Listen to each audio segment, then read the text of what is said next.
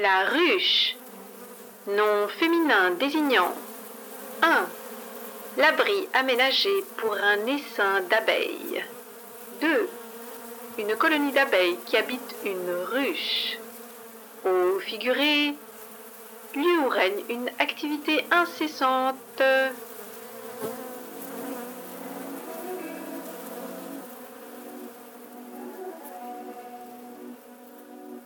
La ruche de Shanghai, malgré le béton ambiant, foisonne d'abeilles aux talents multiples et variés. Elles produisent du miel et de la cire, bien sûr, mais aussi des livres, des services, des business plans, des objets, des idées, des concepts, des histoires. Elles donnent leur temps et leur énergie à leurs proches, leurs amis, leurs collègues, les gens qui les entourent et à la ruche aussi.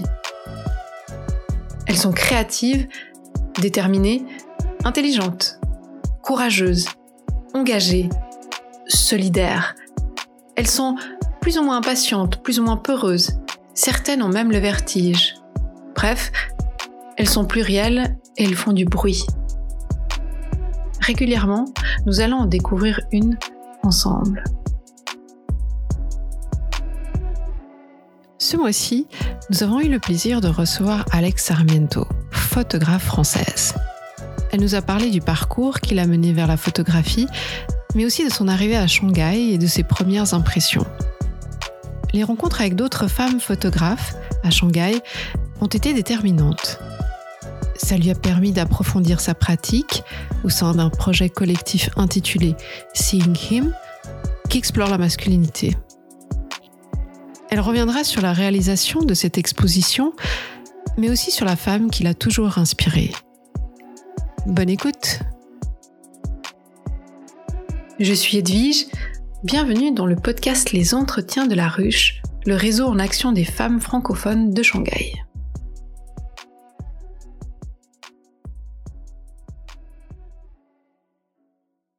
Très émotive. Que je passe des rires aux larmes.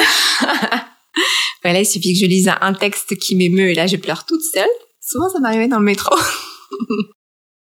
passionnée, voilà, toujours euh, toujours très passionnée. Et puis le troisième, euh... Ah, si je suis têtue quand même, je suis têtue.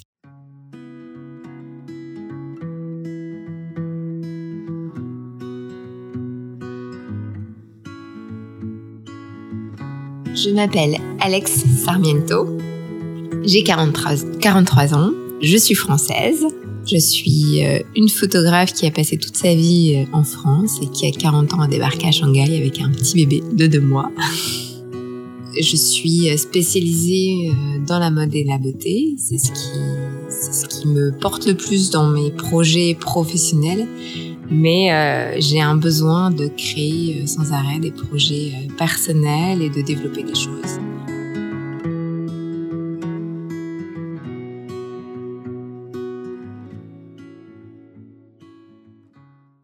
Alors moi, j'ai fait des études jeunes. J'aimais bien dessiner quand j'étais adolescente. Je prenais des cours de dessin avec une copine.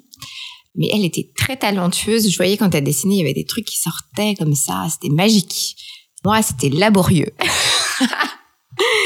Donc, c'est venu un peu de là, en fait, venu un peu de, ok, j'aime bien, euh, j'aime bien faire des choses avec mes mains, mais euh, j'ai pas cette fibre euh, vraiment. Euh, je, je connaissais rien à la photo, j'avais pas vraiment euh, testé, mais euh, il y avait aussi euh, cet appareil photo à la maison que j'avais pas toucher. Donc je pense qu'il y avait ce côté interdit, ce côté je ne savais pas dessiner, qui a fait que je me suis dirigée euh, vers une école de photographie. Donc c'était vraiment, euh, au début, c'était vraiment comme ça, un peu du hasard.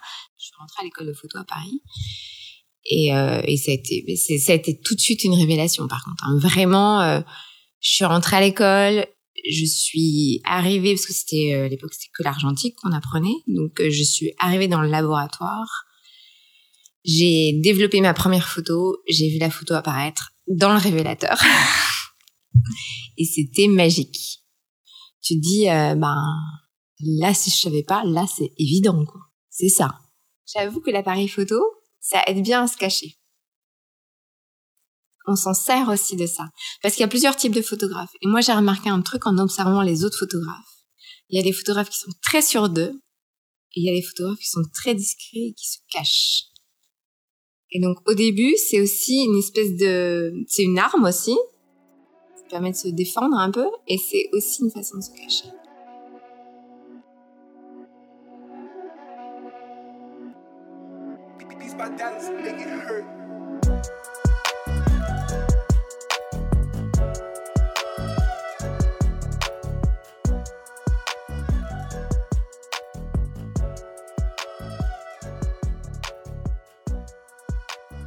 Alors en 2018, voilà, donc je suis arrivée avec neuf valises, mon bébé et ma mère qui m'accompagnait, qui est restée un mois à Shanghai et qui après est partie en courant. Ce qui m'a marqué à Shanghai, effectivement, c'est c'est la multitude de, de, gens qui faisaient des photos.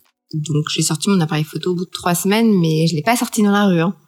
J'ai sorti pour faire une séance de beauté en studio. Après, je sais pas, maintenant je me dis peut-être que je retourne à Paris et que je je vois plus d'appareils photo, de téléphones partout parce que maintenant c'est vrai qu'avec les réseaux sociaux, il y a des blogueuses, des blogueurs, tout ça. Donc euh, c'est aussi ça qui, qui a changé euh, l'univers de l'image. Donc en fait, mes vraies rencontres à Shanghai, c'était les femmes photographes.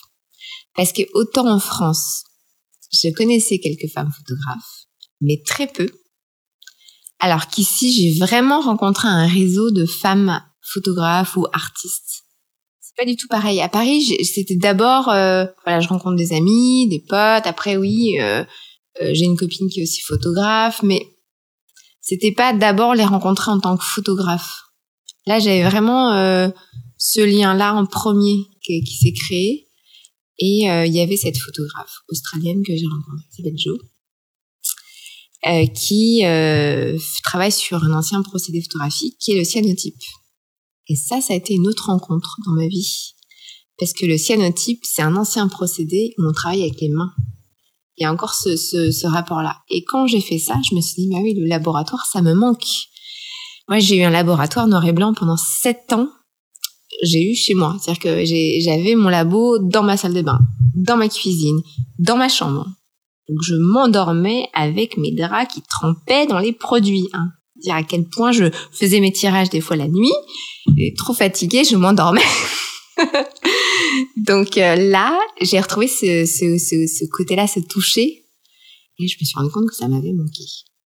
Ça m'avait manqué, mais j'avais pas envie de refaire de la photo argentique. Donc je trouvais ça intéressant de retrouver ce chemin-là, mais différemment. En fait.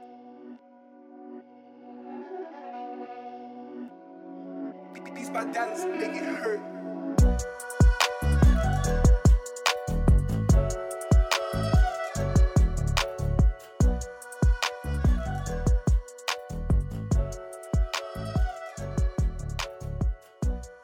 parlais de ces rencontres avec les femmes. 2000, donc c'est passé en 2020. En 2020, il y a Joe que je connaissais et puis Yolanda aussi que je connaissais déjà, qui ont fait un appel à projet pour des femmes. Projet euh, masculinité qui est devenu euh, Saying Him, en fait, le, nom a changé euh, à cause de la censure. Apparemment masculinité, ça passait pas. Donc ça a commencé euh, par une première rencontre, euh, c'était en octobre 2020 l'année dernière. Alors au début, les fondatrices du projet, c'est Joe Rankin et Yolanda Von Hagen. Après, euh, on le, le, vraiment le noyau dur, euh, toutes les filles, été en début d'année. Donc il y a, euh, on est huit de huit de différents pays. Donc Joe, elle est australienne, Yolanda, elle est allemande. Il y a Johanna qui est roumaine, Katia qui est ukrainienne, Andrea euh, Martinez qui est espagnole, il y a Yiling Tang qui est chinoise, Eleonora qui est euh, italienne.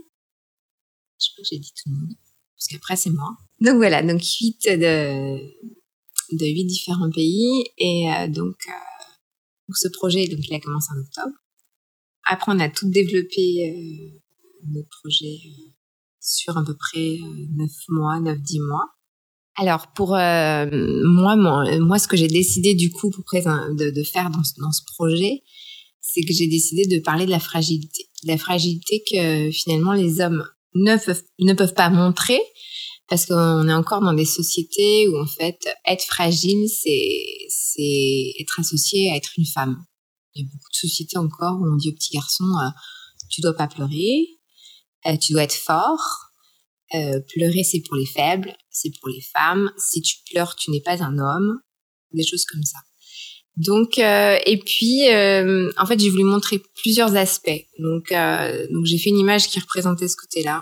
J'ai fait une image qui montrait plutôt un homme qui lui ben symbolise un peu la masculinité dans tout ce qu'elle a de plus impressionnant et qui au contraire accepte de montrer sa fragilité et dit bon non moi j'en ai rien à faire, je suis un homme en vrai et je peux être fragile et je peux montrer de la délicatesse une sorte de féminité tout en restant un homme, un vrai. Donc voilà, donc j'ai travaillé là-dessus. Et en plus en parlant à mon mari euh, que j'ai décidé de symboliser euh, la fragilité par les fleurs parce qu'en plus moi je travaille déjà sur des projets, enfin sur le projet avec les fleurs, j'adore. Et donc j'ai décidé de encore une fois de travailler sur la surimpression parce que pour moi ça me permettait de montrer euh, euh, plusieurs euh, lectures dans l'image et, euh, et, ça me permettait toujours de travailler euh, sur un challenge parce que j'allais plus loin, parce qu'il fallait travailler. Du coup, j'ai travaillé aussi avec des tissus. Donc voilà, de, mélanger plusieurs techniques euh, qui me permettaient de me challenger techniquement, de pouvoir vraiment montrer ce que je voulais faire ressentir, et après aussi de laisser un peu de libre interprétation à chacun. Alors moi, je dirais que ce que ça a fait le plus bouger chez moi, c'est peut-être mon rapport aux hommes dans la photographie. Alors, avant, peut-être j'avais pas spécialement l'envie de photographier des hommes aussi, mais parce que peut-être ça me déroutait trop, ça me gênait trop. Alors qu'avec euh, cette séance photo que j'ai fait avec ces trois hommes, et en plus je me suis challengée parce que le, le Birdman que j'ai photographié pour le, le, côté Release Fragility, euh, lui, euh, je l'avais trouvé sur un groupe, donc il fallait que je lui demande, c'était pas du tout un modèle professionnel. Donc je me suis dit, oh, il va jamais dire oui et tout. Finalement, je me suis dit, allez, vas-y, tu tentes, on verra bien. Et en fait, il tout de suite dit oui hyper sympa. Donc je me suis challengée en photographiant vraiment le genre d'homme que moi qui me faisait peur avant et en me disant bon bah voilà maintenant euh, tu te rends compte euh, de toute façon que c'est pas parce qu'il y a une grosse carapace que voilà ils peuvent être impressionnants et puis au final ils peuvent être très sympas, très gentils et très délicats aussi. et euh, donc ouais du coup ça m'a donné envie et et euh, j'ai euh, là j'ai fait plusieurs séances photo euh, avec des garçons modèles et du coup j'ai envie de faire de plus en plus ça, de d'évoluer plus en photographiant finalement que ce soit des hommes ou des femmes. je me dis allez maintenant plus de limites. Donc ça m'a enlevé je pense des barrières. Ouais. Alors après en groupe de femmes, moi je trouve ça chouette parce que faut dire que quand même les femmes photographes ne sont pas spécialement mis en avant. On voit pas beaucoup d'expos alors des solos femmes, on en voit de temps en temps, hein, euh, mais je trouve que par rapport à la quantité d'exposition d'hommes, quand même pas énormément. Euh, des, euh, des, des groupes de femmes, ben moi personnellement, il y, a un endroit à Paris qui, qui valorise comme ça, qui met en avant les femmes, euh, mais sinon à part ça, euh, pas trop. Donc c'est aussi la réflexion d'une des fondatrices du projet. Hein. Elle, elle, a, elle a plus de 50 ans.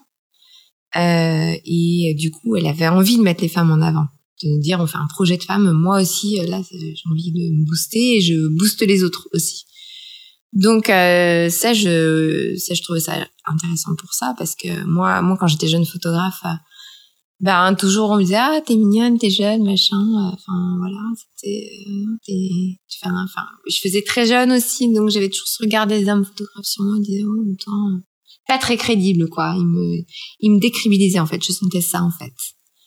Donc euh, oui, je me suis dit bah oui, euh, maintenant c'est bien de, de... Enfin, en fait, faut se booster soi-même, faut se faut se faut créer des choses pour que pour avancer, sinon il n'y a rien qui se passe quoi.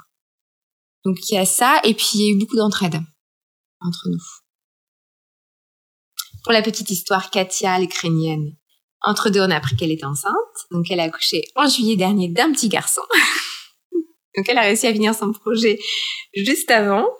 Et en plus, elle a fait des impressions très compliquées, donc fallait gérer ça alors qu'elle avait juste accouché d'un petit bébé. Donc franchement, chapeau, chapeau Katia. Et donc euh, on s'est retrouvés euh, au musée Creative of Mind euh, pour trois semaines. Ça a, ça a commencé le 21 août et ça finit le 12 septembre à Shanghai. Et là, nous avons l'opening pour le 5 octobre. Mais l'exposition, elle est du 1er octobre au euh, bah, du coup, octobre-novembre, donc euh, au dernier, novembre, dernier jour de novembre. Je sais pas si c'est le 30 ou le 31. Pour deux mois.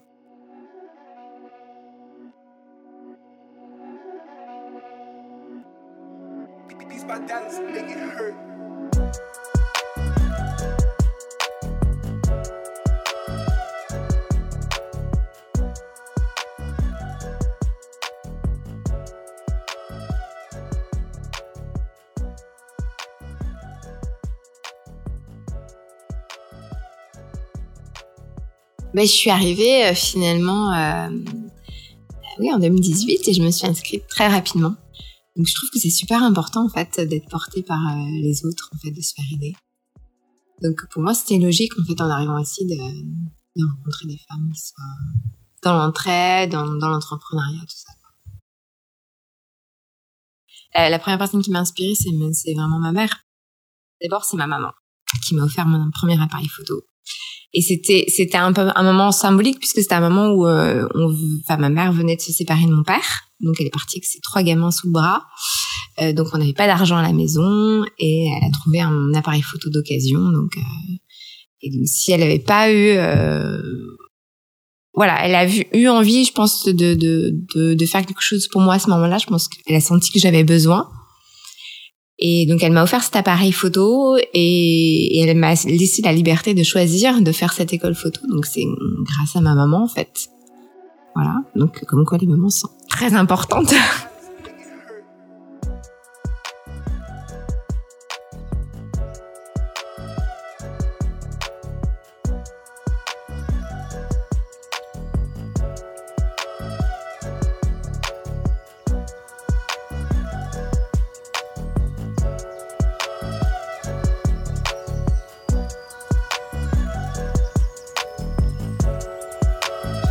d'écouter Alex Sarmiento dans le podcast Les Entretiens de la Ruche, le réseau en action des femmes francophones de Shanghai.